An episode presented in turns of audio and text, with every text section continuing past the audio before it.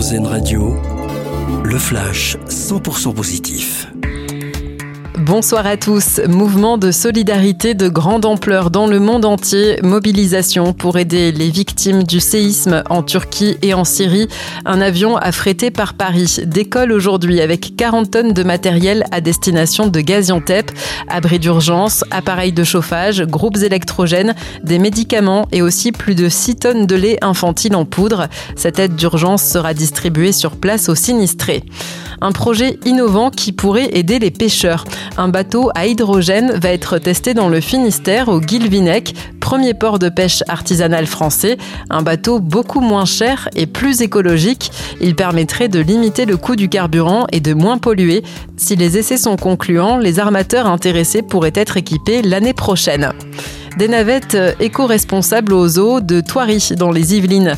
Le safari en voiture qui avait fait la réputation de ce zoo n'existera plus.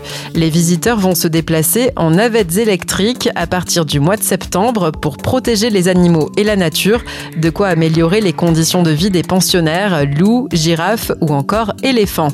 Et puis Tony Parker dans la liste des finalistes pour entrer au Hall of Fame. Le meilleur basketteur français de tous les temps pourrait faire son entrée dans le temple de la renommée dans lequel sont inscrits les plus grands joueurs de l'histoire de la NBA. Les noms des heureux élus seront dévoilés le 1er avril.